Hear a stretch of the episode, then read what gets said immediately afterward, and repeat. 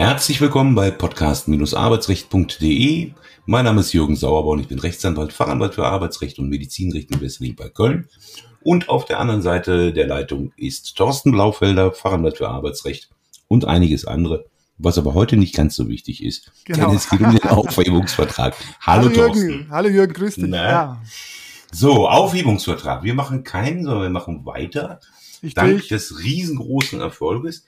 Ich will jetzt nicht verraten, wann wir das aufnehmen, aber wir produzieren ja immer so ein bisschen vor und wir gehen stramm auf die 1000 äh, zu ja, genau. Abonnenten.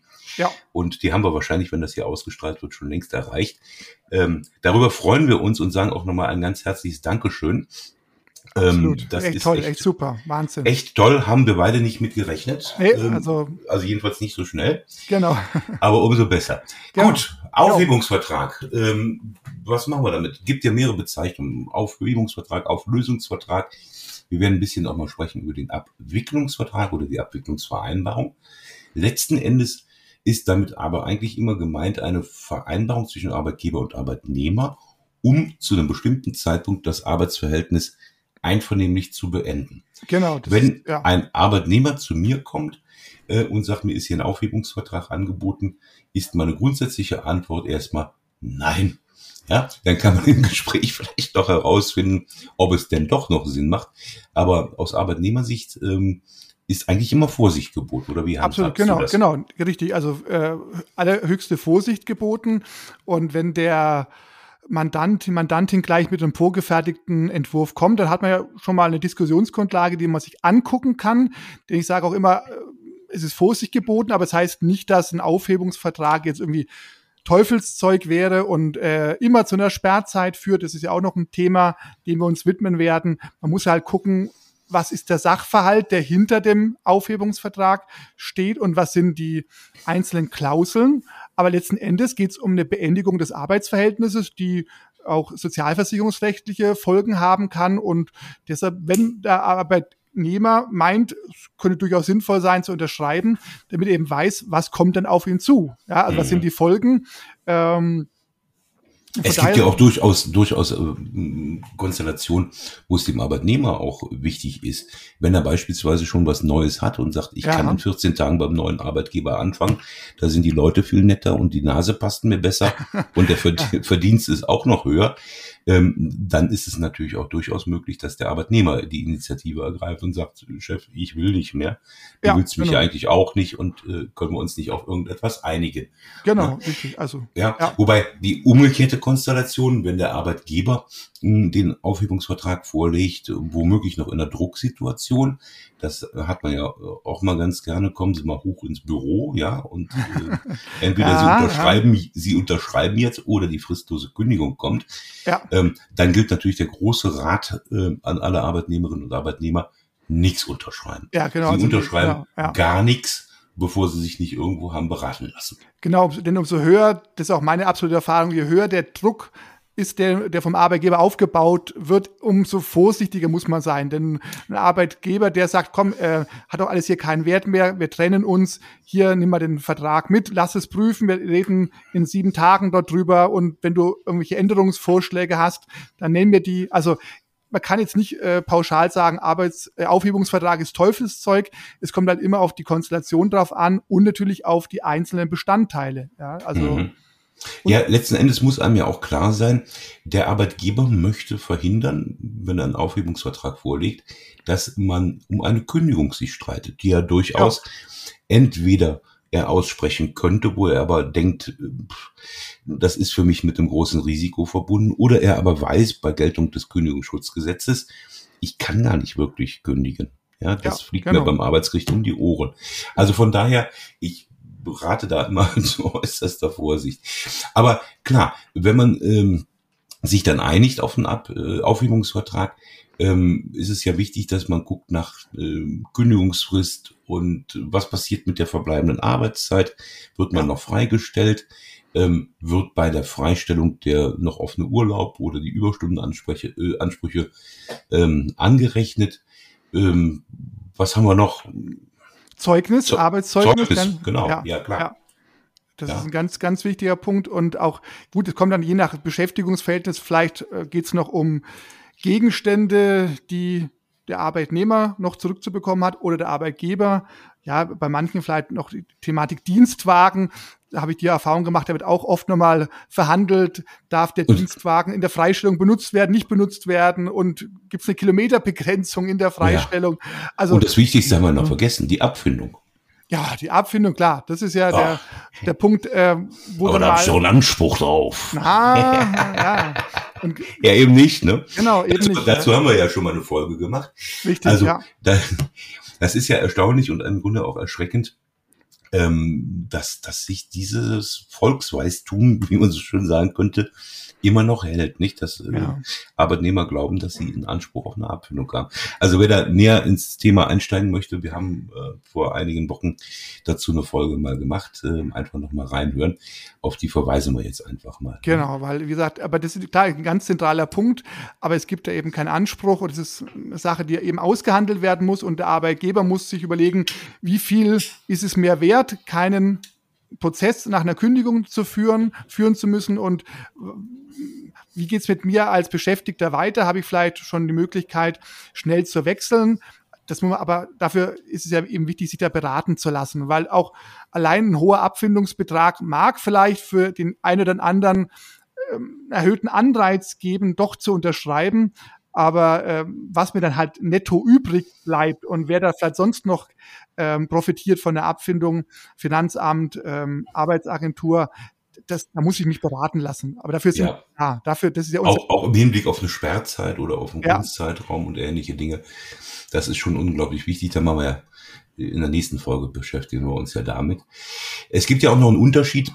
Also diese Beendigung eines Arbeitsverhältnisses, ne, einseitig ja. durch Kündigung oder eben einvernehmlich ähm, durch einen Aufhebungsvertrag, geht ja auch noch dann, wenn gekündigt worden ist und man sich gegen die Kündigung gewehrt hat, zum Arbeitsgericht gezogen ist, Klage erhoben hat und dann einen Beendigungsvergleich oder einen Abwicklungsvergleich entsprechend schließt. Ne? Das ist genau, ja quasi sogar typische, so eine Unterform, genau. wo ja. man dann nur noch die Folgen regelt, ähm, die diese Kündigung haben soll, also eine Beendigung zum Gegenzahlung einer Abfindung von, zum Ausgleich für den Verlust des Arbeitsplatzes und der Rechtsstreit ist erledigt und alle Parteien gehen auseinander.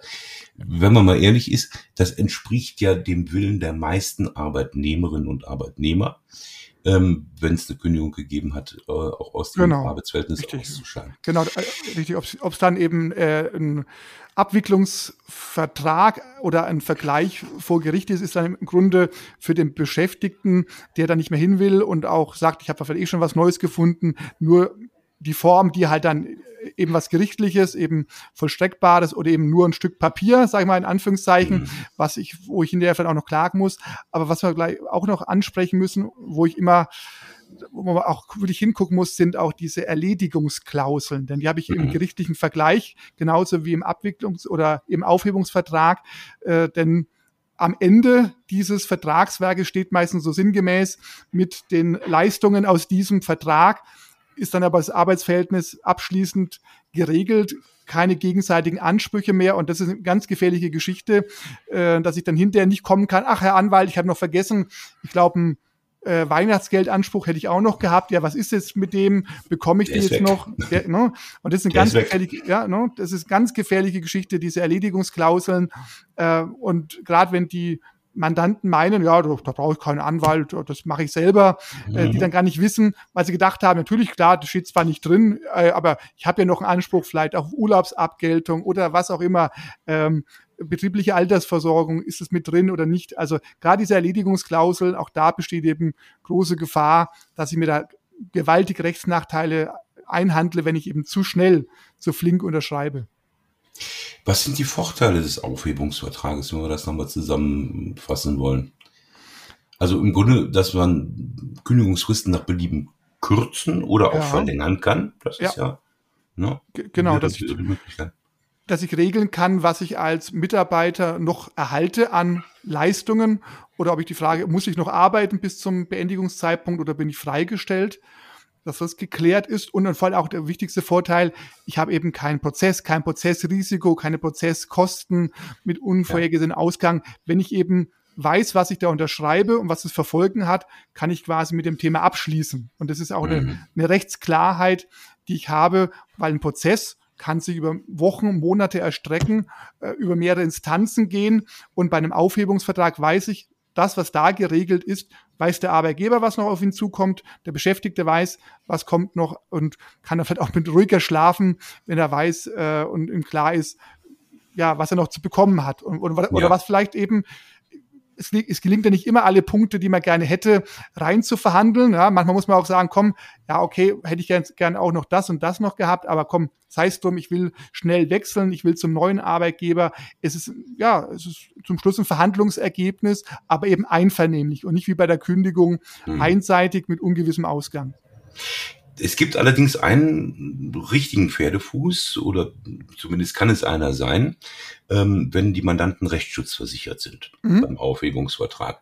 Weil da ja die Rechtsschutzversicherer häufig sagen, ach ja, Aufhebungsvertrag, wo ist denn da der Schadenfall? Zahlen ja. wir nicht. Genau, richtig. Gut, es gibt gute, manche gibt es ja noch, die, die sagen, okay, auch beim Aufhebungsvertrag äh, zahlen wir aber nur bis zum Betrag von 1000 Euro, Euro oder genau. ähnlichen.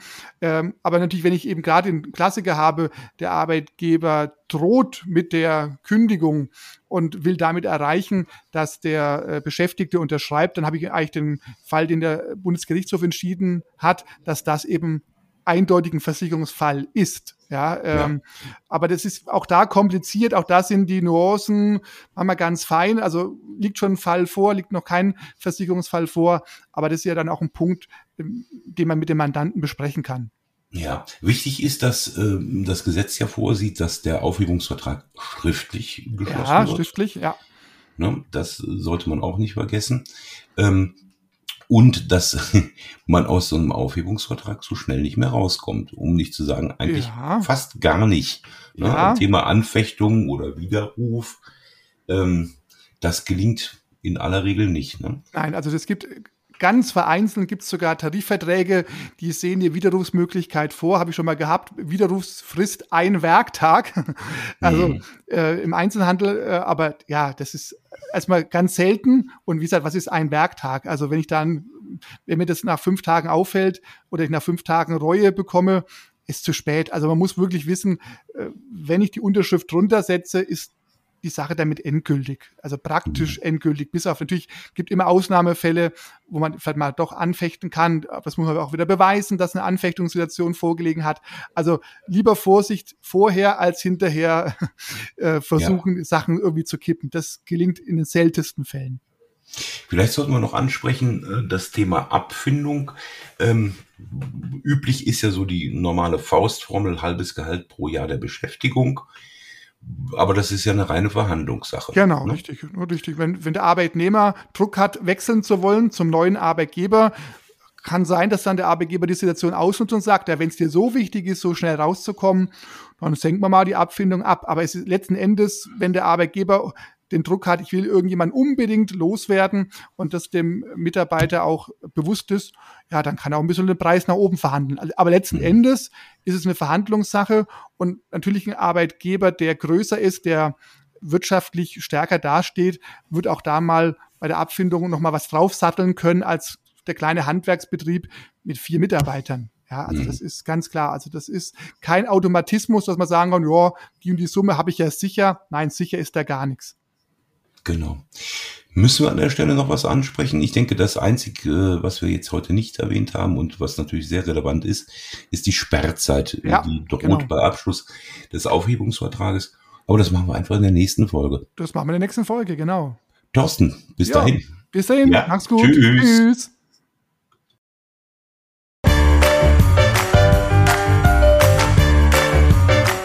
Haben eine Kündigung oder Abmahnung erhalten, Ihnen wurde ein Aufhebungsvertrag angeboten oder Sie haben ein anderes arbeitsrechtliches Problem, dann wenden Sie sich gerne an die bundesweit tätigen Kanzleien der Moderatoren dieses Podcasts, die Rechtsanwälte und Fachanwälte für Arbeitsrecht Jürgen Sauerborn oder Thorsten Blaufelder, die Sie im Internet unter www.sauerborn.de oder www.torsten mit th-blaufelder.de finden.